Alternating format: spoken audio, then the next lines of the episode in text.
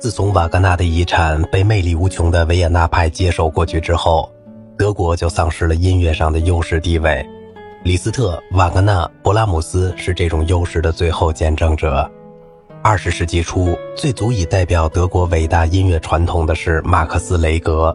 他的作品十分丰富，巴赫、莫扎特、舒伯特、勃拉姆斯昔日的奏鸣曲、赋格、变奏曲的艺术，全都在他这里得以复兴。他具有足够的艺术和热情的浪漫，不像学院派那样死板教条。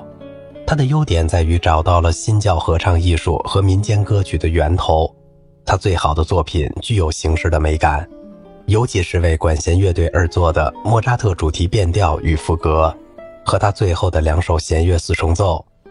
他们比人们通常认为的更富有魅力。然而不幸的是。他对下一代德国音乐家的影响，却是以无限的忧郁而引发的新古典主义运动。二十世纪德国最伟大的音乐家理查施特劳斯，置身于一切重大思潮之外。他的音乐生涯长达六十年，前三十年他以新颖性引起人们的赞叹，后三十年他让最狂热的仰慕者都感到失望。除了极少的例外。他的代表作大多创作于1915年之前，我们后面将会提及他那些著名的交响诗和大部分艺术歌曲，尤其是歌剧《莎乐美》《埃勒克特拉》《玫瑰骑士》《阿里阿德涅在纳克索斯》。他早期的作品具有勃拉姆斯的风格，在1888年走上了当时极具现代性的交响表现主义道路，几乎他所有的器乐作品都有文学脚本。他令人眼花缭乱的交响诗系列尤其如此，但是我们并不能说这种热情洋溢、感性十足的音乐是文学性的。标题不过是一系列音乐思想关联的起始和终点，听众未必会能找到线索。在唐璜、提尔的恶作剧和堂吉诃德这样的代表作中，灵感本质上来自纯粹的音乐。当德彪西在巴黎听到尼基什指挥的提尔的恶作剧时，他惊呆了。我想大笑或者拼命的吼叫，看到事物处于他们原来的位置上，不禁大惊失色。哪怕看到低音提琴手在琴弓中受罪，长号手在魔手中的圆管，看到尼基什先生坐到一位女引作员的大腿上，都不会感到吃惊。这些丝毫都不能改变这部曲子在某些方面是天才之作这一事实。首先，因为异乎寻常的佩奇自信。还有自始至终都紧紧抓住听众心弦的狂热，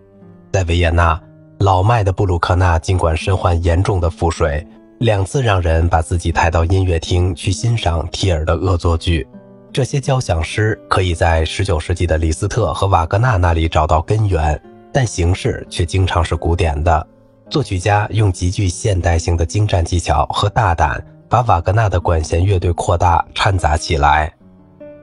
四十岁时，施特劳斯的天才突然改变了方向。尽管两次遭受明显失败，他却毅然决然地投身戏剧，并且一下子就走到了当代音乐的前沿。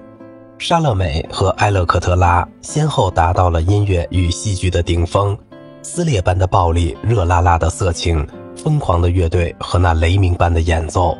这些人们从来没有在歌剧里见过或听到过。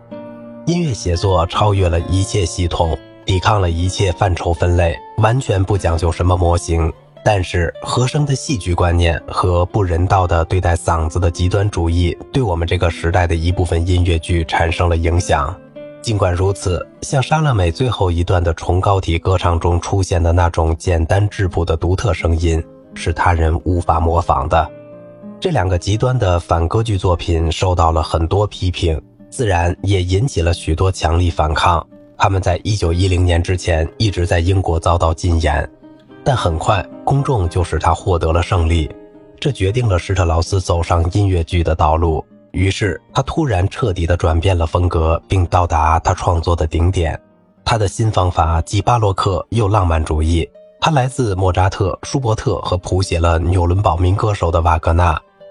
但哪怕是在向维也纳的圆舞曲或者美声唱法致敬的时候，他都从来不缺乏自己的新颖性。这个游离于普遍规律之外的天才，大胆的现代主义者走到了魔鬼般崇高的极限。他以其非凡的想象力、灵感、激情和戏剧感，突然具有巫师般的魅力。他从来没有像在《玫瑰骑士》和阿里阿德涅在《纳克索斯》里那样真实和完全的自信。可惜，从1915年起，他开始不无幸福的自我剽窃，把伟大和浮夸、丰富和泛滥、精致和混杂混为一谈。了不起的例外是他晚年的作品《精致而优美的杰作随想曲》和最后一部作品《最后的四首歌》，这里表现出的是一种非凡的宁静感。其中，在夕阳中一段，对于这是否就是死亡的问题，法国号通过死与净化的变调给出了回答。施特劳斯置身于所有艺术潮流之外，不关心是否要应用一种连贯的美学，但他拥有出色的技巧。他在音乐上几乎没有产生过任何影响，从他的作品中出来就跟从马戏团走出来一样。威廉·里特在拉维尼亚克主编的音乐大百科全书中这样写道：“他的音乐在听的过程中令人着迷，却无法留下深刻的痕迹。”好了，今天的节目就到这里了，我是小明哥，感谢您的耐心陪伴。